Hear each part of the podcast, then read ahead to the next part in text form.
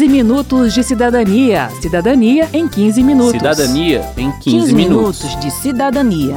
Cidadania em 15 Cidadania minutos. em 15 minutos. Au, au, au, i, ó, miau, miau, miau, cocorocó. Olá a todos, bem-vindos a mais um 15 Minutos de Cidadania, que hoje vai falar sobre cuidados com bichinhos doentes. Se você é um amante dos animais como eu, aumente o volume e preste atenção, porque tem muita coisa importante que você precisa saber para cuidar bem do seu melhor amigo. Miau, miau, miau. A gente vai começar o programa falando da leishmaniose visceral canina, uma doença grave, sem cura e que não pode ser tratada. Não pode mesmo, viu, Márcio? Remédio até que existe, mas o Ministério da Saúde proíbe o tratamento. Pois é, Verônica, o que acontece é que o medicamento que existe hoje no Brasil é para o tratamento de seres humanos. Assim, se os animais começarem a usá-lo, há o risco de se criar resistência e o remédio pode parar de fazer efeito na gente. Mais ou menos como acontece com os antibióticos.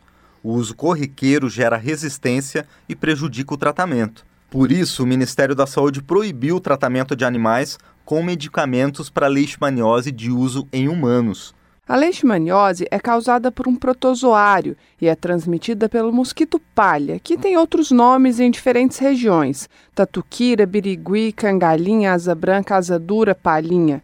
E funciona assim a transmissão: o mosquito pica o cãozinho ou uma pessoa doente, chupa o sangue infectado com o protozoário e, ao picar outro cão ou outra pessoa, passa a doença para frente. Em humanos, a leishmaniose visceral também é conhecida como calazar. Ela ataca o sistema imunológico e pode matar se não for tratada. Lembrando que em humanos existe tratamento e é permitido. Cachorro.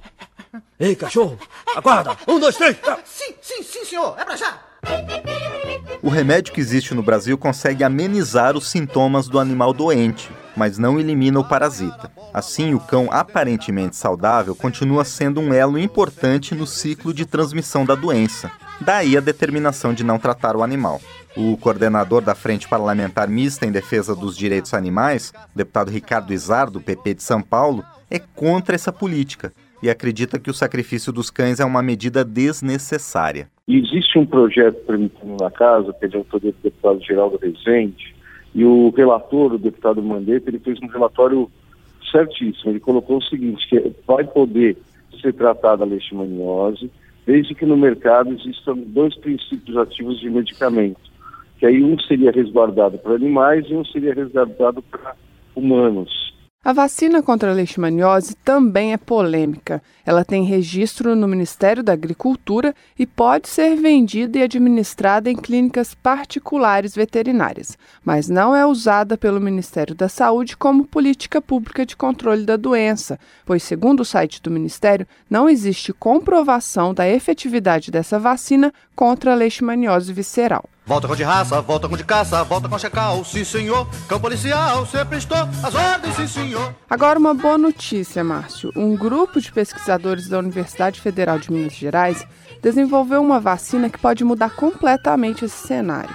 Ela não impede que o cão fique doente, mas impede que ele transmita o protozoário para o mosquito, interrompendo assim aquele ciclo de transmissão da doença que faz com que o animal não possa ser tratado e seja sacrificado. Eu vou deixar o coordenador da pesquisa, o professor Rodolfo de explicar melhor. quando esse inseto tem acesso né, a um, a um animal que foi imunizado, o protozoário que causa a leishmaniose visceral não consegue se estabelecer bem no inseto.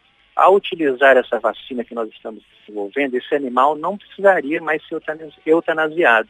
A gente aplicaria essa vacina e desenvolveria anticorpo contra o inseto e esse animal não transmitiria mais o protozoário que causa a leishmaniose visceral ao inseto. E neste momento, então, esse, esse cãozinho infectado, ele deixaria de ter importância no ciclo de transmissão. E tem mais. A vacina também ajuda a diminuir a população de insetos transmissores da leishmaniose. Os primeiros resultados das pesquisas mostram que o contato com o cão vacinado prejudica a capacidade do mosquito palha de se reproduzir. O benefício é duplo. O primeiro é haver menos mosquitos na natureza, e o segundo é se poder fazer o tratamento do animal sem risco de transmissão para humanos. A nova vacina poderia ser aplicada tanto no cão sadio quanto no cão doente. O professor Rodolfo explica as duas opções. Imediatamente, a primeira aplicação dessa vacina seria nos animais já doentes. E ao invés de ser submetido à eutanásia, ele poderia fazer um tratamento. Segundo ponto importante é que as vacinas, hoje nós só temos uma, uma no mercado, que é para proteger contra a infecção, ela não induz 100% de proteção, porque na verdade é uma doença causada por protozoário e tem uma limitação das doenças causadas por protozoários de se desenvolver uma vacina que seja muito efetiva. Então, nesse cenário, essa vacina que nós estamos desenvolvendo, ela poderia ser dada junto com a vacina que já está no mercado, que eventualmente o animal saudável que foi vacinado e que se infectasse, ao receber essa vacina que nós estamos desenvolvendo, ele, seria, ele não seria capaz de transmitir o protozoário. E o que falta para que essa nova vacina esteja disponível no mercado? Alguma empresa resolver produzi-la. Há seis meses, os pesquisadores procuram parceiros interessados em fabricar e vender a vacina. Por enquanto, só nos resta esperar e torcer.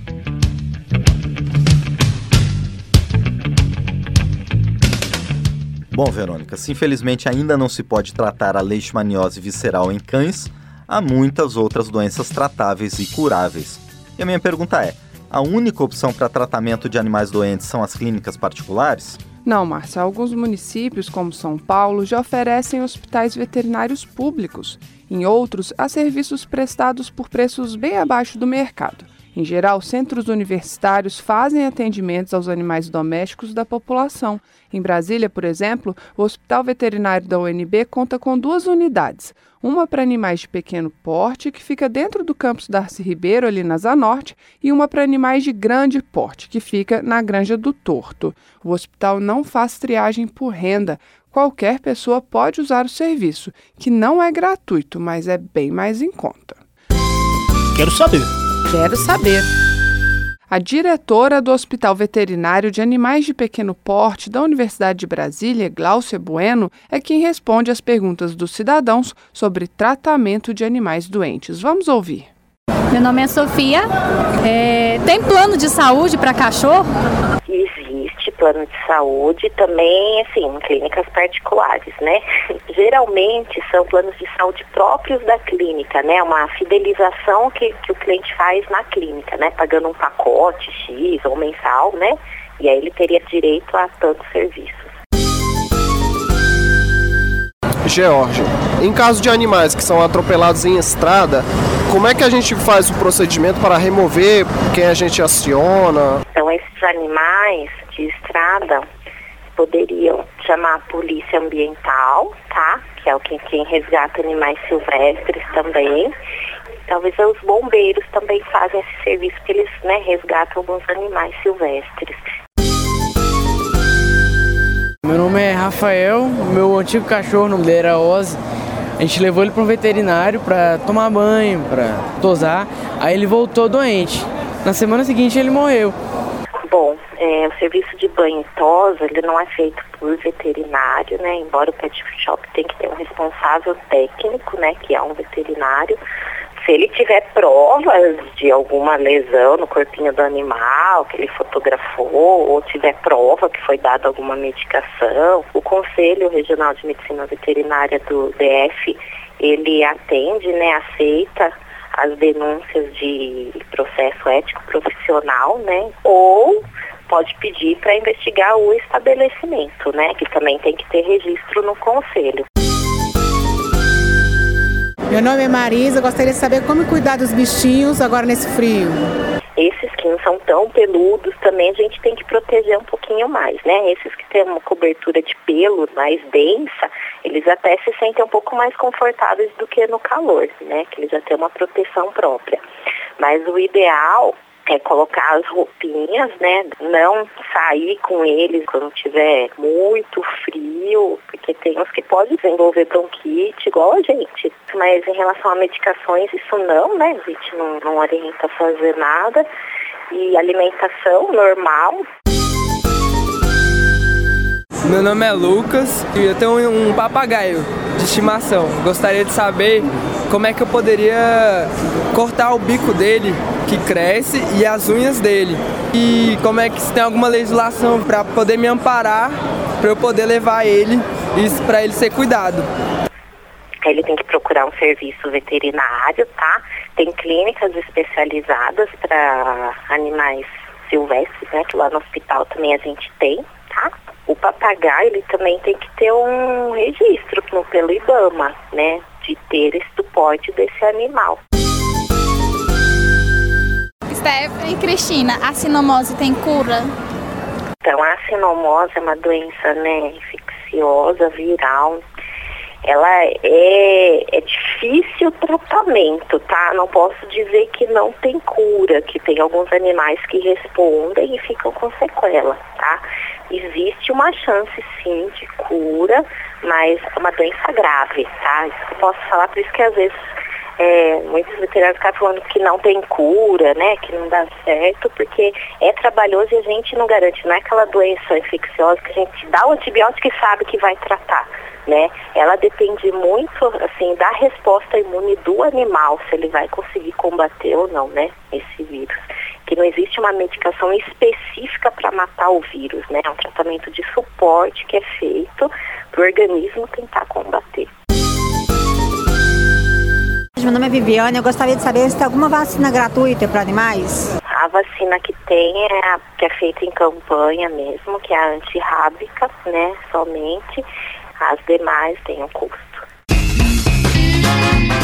Tem mais uma pergunta, Márcia, é da Giovana. Ela quer saber o que fazer com o corpo do animal morto. Qual o local mais adequado para colocá-lo? A Simone Gonçalves, do Conselho Regional de Medicina Veterinária do Distrito Federal, é quem responde ele não pode ser jogado né, em lixo, né, porque seria um, um resíduo de saúde. Então ele entra em putrefação, é, pode-se ter alguma doença, justamente algumas doenças que poderão né, é, ser é, disseminada, como por exemplo a leptospirose, né? Então a gente tem que ter uma certa cautela quanto a isso, né?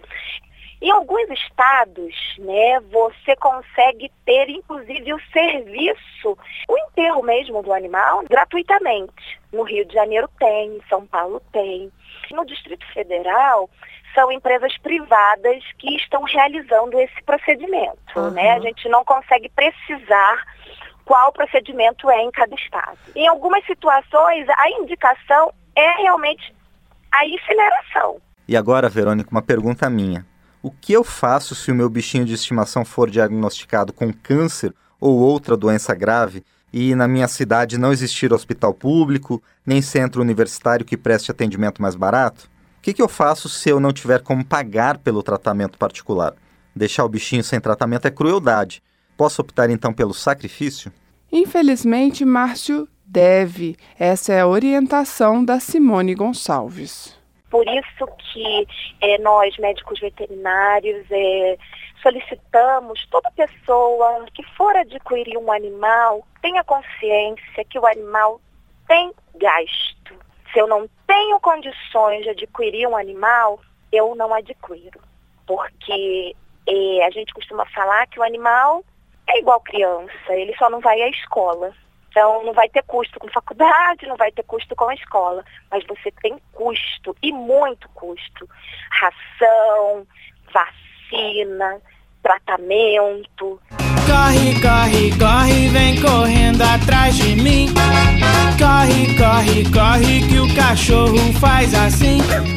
Bem, com esse alerta, a gente termina mais um 15 Minutos de Cidadania, que teve produção de Lucélia Cristina e Cristiane Baker, trabalhos técnicos de Leandro Gregorini, edição e apresentação de Márcio Aquiles Sardi e Verônica Lima.